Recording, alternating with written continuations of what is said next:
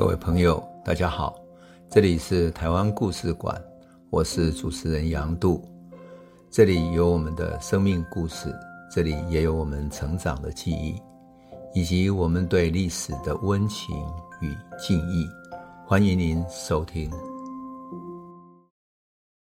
各位朋友，大家好，我想当我们谈起两千年到两千零八年的陈水扁执政。我们会有许多关于陈水扁的经验，还有他很有意思的说法，来自于作为一个佃农之子，他如何成为总统的传奇，做了连续剧，做了电视剧等等等等的。但是，最终陈水扁留给老百姓最深记忆的，居然是他的贪腐。他的贪腐到了什么程度呢？人们或许很难说得出来，因为有人说他在美国有所谓的海角七亿，乃至于在瑞士银行存了多少钱多少钱，甚至于台湾的啊银行界的人士说，他当年进行银行的体制改革，特别是把很多公有银行变成私有银行，在进行转轨等等的那个过程中，他收了许多的海外的美金，都放在海外的账户，那么。这些黑资料谁最清楚呢？当然是美国。美国的 CIA，他们当然通过全世界的银行的进出、美金的进出都知道。所以这些美金的进出，当然也传闻到说，李登辉也曾经有过这个、那个那样的一个嗯，带着美金进出的这样的一种传闻。但是我相信，当陈水扁开始提出了制定新宪法、台湾独立等等的。尤其在他统治后期，民意声望越来越低的时候，他的政治的呐喊就越高亢，好像要弹出一个他作为一个领导者的正当性。因此，他被批判为贪腐，甚至于揭露出他家贪腐非常严重的时候，他就说他不是自己贪腐，他要把那些钱拿来作为台湾建国的基金。于是，政治上的建国基金就变成他贪污腐败的最好的遮羞布。然而，人们终究不会遗忘他贪腐的，跟一场震撼台湾的社会运动有关系，那就是百万人民反贪倒扁运动，又称为红衫军运动。红衫军运动是两千零六年八月的时候，由前民进党主席施明德所发起。我仍然记得啊、我后来跟施明德曾经见面聊到了这件事情，而当时。一起参与的还有我一个朋友，那个朋友说，施明德当时他要发动起这场运动的时候，他提出了一个诉求，说，既然要反对贪污的话，我们就不要接受任何政治的现金，所以他希望一个人捐献新台币一百元作为承诺金，而且承诺提供他自己的身份证字号，表示愿意参与反贪倒扁的运动。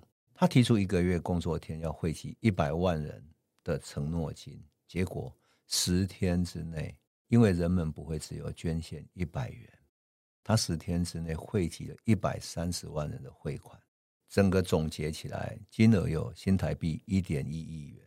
而我的那个朋友，其实是在施明德才刚开始提出的时候，就直接把钱拿到他的办公室那里去，说：“这是我要给你的捐献。”所以施明德。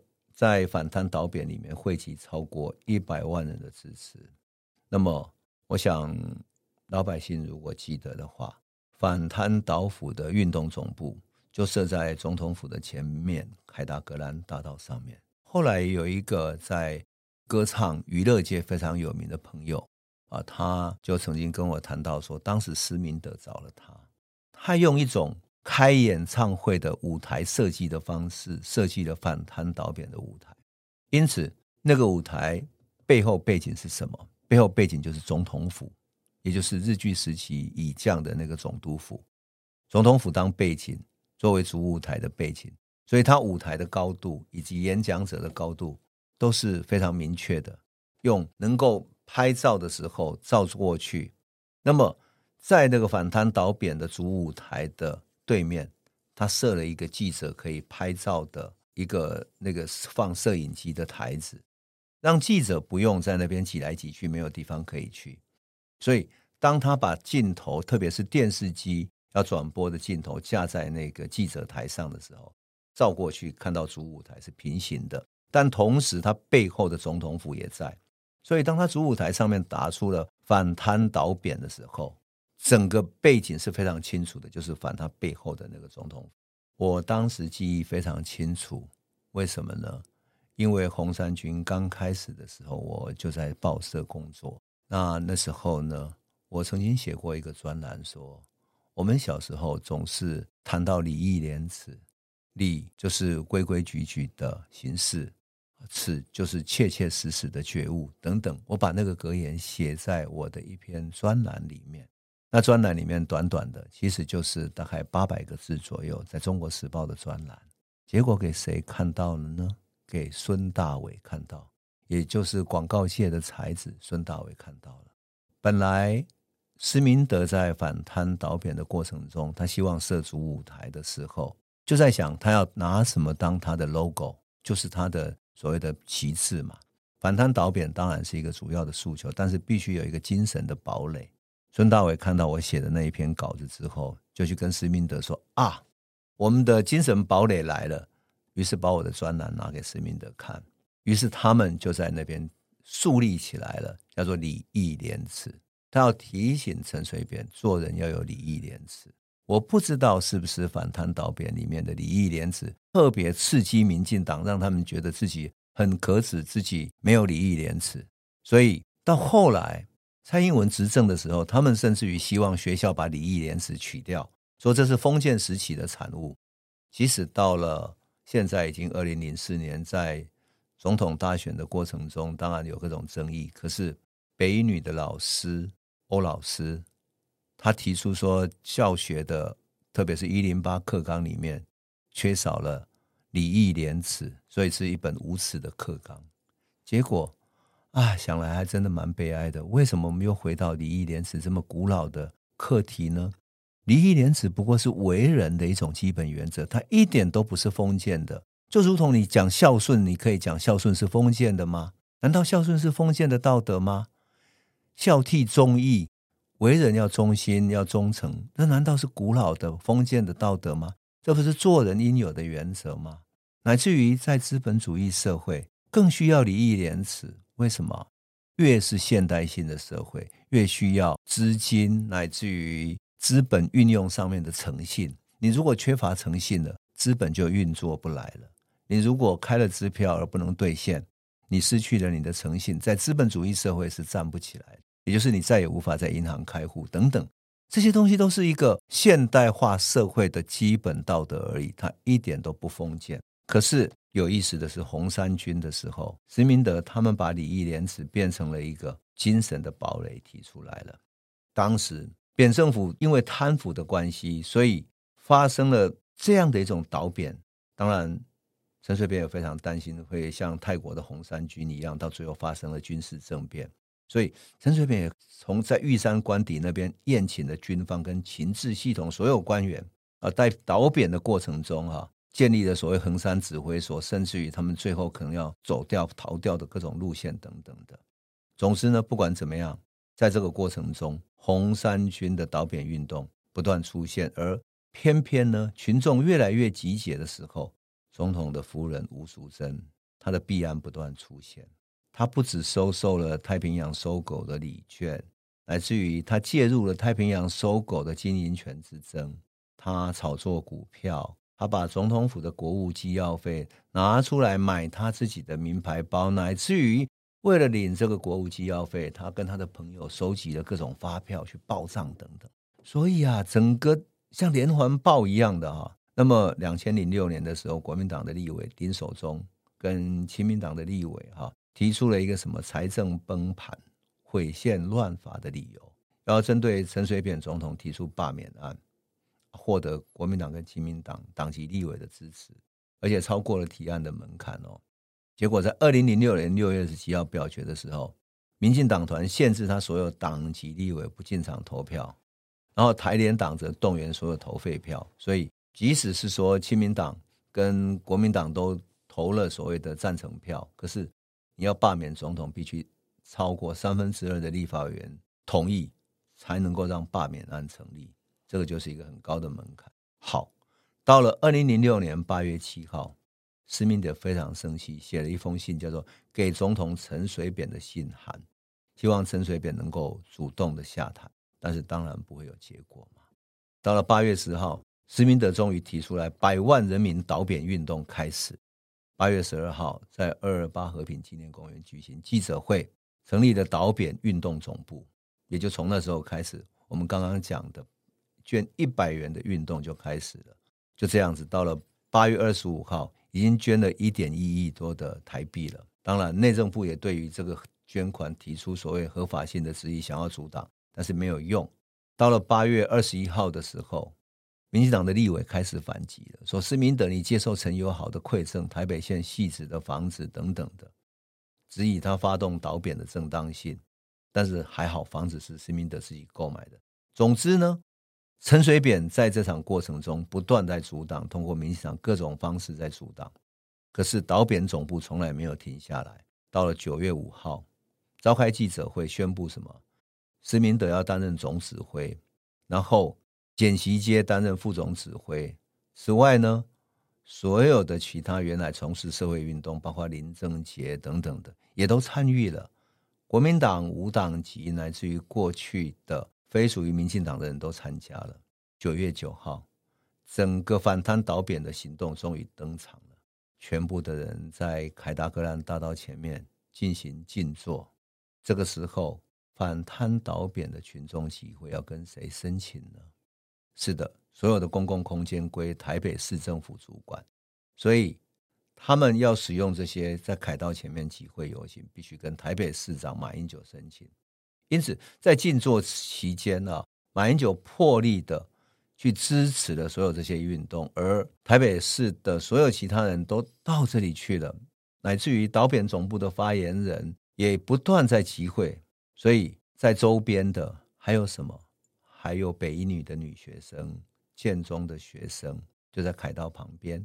然后呢，他们到下午学校放学了，背着书包到凯道来，你就看到青春美丽的这些高中生、北一女的女孩上台去去背什么？背范仲淹的文字，背相关礼义廉耻的，背这些古代的诗词。他就是要提醒陈水扁，做人要有一点廉耻。你真是很难想象啊！你看到当时的高中生，当时的年轻孩子，还坚持的为人的一种原则，去对抗这种政治上的贪污腐败。你想，这是多么丢脸的事情呢？第一天的静坐，九月九号第一天的静坐，包装媒体有人说有多少人？那么台北市政府说有九万人，可是倒扁总部说有三十万人。于是陈水扁非常没有面子的，在九月九号这一天。他又跑回到他的家乡台南的官田乡，说：“阿扁不会倒，因为台湾不会倒，台湾民主自由法治之路也不会倒。”多么有意思！把阿扁等同于台湾，阿扁不倒，台湾就不会倒，这不就是他一贯的逻辑吗？那么，当他贪腐的时候，他就说他没有贪腐，因为台湾也不会贪腐，就是这样的一种逻辑。可是他这样的逻辑，其实比起他不断爆发的这种贪腐的弊案，尤其是吴淑珍在他的总统府官邸里面所进行的各种幕后的交易，已经不断爆出来的。我觉得更重要的一点是什么？更重要的一点是陈水扁发动了，他要致力台湾新宪法，去改变了台海的现状。这一点引起美国的不满，所以美国那边也有意识的放出来一些陈水扁贪腐的资料。否则，陈水扁在海角在美国藏了七亿的事情，这个消息会怎么会跑出来？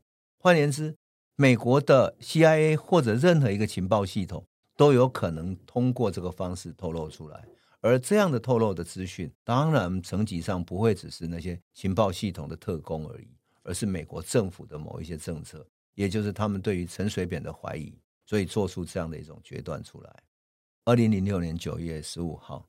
导扁运动发动了荧光围城，又称为围城之夜。他们占据了台北车站的附近，然后原定晚上七点登场，结果人潮太多了，导扁总部知道提前一个小时。好的，我必须说，我当天也参加了。你知道吗？当天在所有捷运站的出入口挤满了人，所有的人潮出来的时候，你简直难以想象，街上都是人，然后每一个人手上拿着荧光棒之外，最重要的是他们穿着红色的衣服，所以称之为红衫军。大家相约穿着红色的衣服，然后要把整个台北城，特别是要把总统府围起来。傍晚六点开始正式出发，而施明德的车队呢，在七点四十五分抵达西门町。可是，一波一波的围城的民众已经从凯道出发，然后从台北宾馆旁边的公园路，沿着襄阳路、怀宁街等等，一直到中华路、和平西路、南海路、泉州街，越围越宽，围到后面外围的罗斯福路、中山南路等等的，最终到达台北火车站前面去了。因为围城的人几乎超过百万人，你可以想见整个城市里面全部动员起来。不只是公共汽车啦，所有的一切，大家互相微笑着高喊着“阿扁下台，阿扁下台”。然后当时有一个什么比着手势，就是一个大拇指向下的一个手势。那么这个手势呢，就是阿扁下台。红衫军的游行刺激了民进党的人，所以他们刻意干什么？刻意在各地制造冲突。当红衫军准备从台北向台湾各地集结，然后发动起更强的倒扁运动的时候，他们。发动了各地群众，然后在各地去攻击要倒扁的人，甚至于包括电视台的主播到各地去报道的时候，也被他们来攻击。所以，民进党各地的这种攻击的反击也开始出现了这种暴力攻击。因此，后来红衫军的总部这边就希望说，为了大家的安全，希望不要在各地，即使是支持红衫军的，也不要各地太多的来参与这样的活动，以免你受到伤害。想起来都真的是非常悲哀。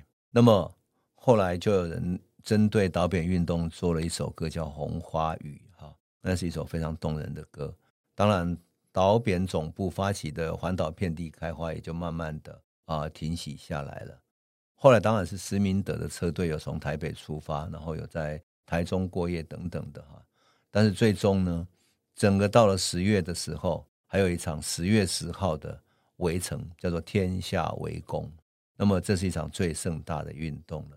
也就是在双十节当天，当陈水扁要进行国庆大典的时候，所有的民众高呼着倒扁的口号，比着倒扁的手势，而民进党也发动起来了，他们的立委到处去发动冲突等等，就是这样子。当然，倒扁总部最大的问题就在哪里？在于你要发动能够倒扁的，从程序上。必须进行罢免，可是罢免这个提案没有办法超超过三分之二立委的同意，无法成功。另外一个办法是学习泰国那样去包围总统府，最后把阿扁包起来之后，逼迫他下台。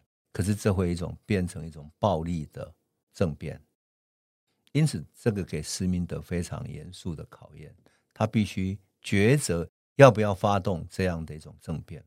当百万人包围总统府的时候，你如果坚持下去，是的，你可以逼迫国际看到。甚至于，如果群众要冲进总统府，那些军警会不会开枪？甚至于爆发流血冲突的时候，陈水扁就可能被这样的冲突冲击下台。可是，台湾要不要走到政变的这一条路上面来？这是一个关键。施明德最终选择了民主的方式，而事实上背后还有一点是。美国那边也并不支持施明德来这么做，美国还是希望在一个民主的体制里面进行的。当然，这个过程中有许多包括美国跟施明德的联络，美国跟马英九的联系，施明德和马英九之间的联系等等等等，许许多多的内幕，许许多多内在的联系。但是最终，红衫军最主要的主体还是百万人民倒扁，所以陈水扁到。红衫军之后就变成了一个贪腐的总统，而民进党变成一个贪腐的政权。这个贪腐政权当然在这个选举接下来的二零零六年年底的选举，乃至于二零零八年的总统大选里面走向失败之路，顺利的变成了马英九重新的执政。总而言之，陈水扁在二零零四年的两颗子弹，在差距零点二三个 percent 的。这样的微小的票数之下当上总统之后，他仿佛对于自己的总统位置充满了危机感，所以他和吴淑珍就不断的贪腐，仿佛贪腐能够带给他安全感似的。最终有就是贪腐永远贴在他的形象上面，乃至于他下台之后，因为失去了总统的保护伞，被起诉。起诉了之后，在监狱里面他还装病，装成了生病，然后由柯文哲去说：“哎呀，阿扁病得很重，他如果没有放出来，会死在医院里面。”等到放出来之后，他又开始主持节目，活脱脱是一条龙。但是再也没有人敢把他重新关回监狱去了。陈水扁、柯文哲、蔡英文，从百万红衫军反贪腐的角度来看的话，难道他们不是在包庇着陈水扁的贪腐吗？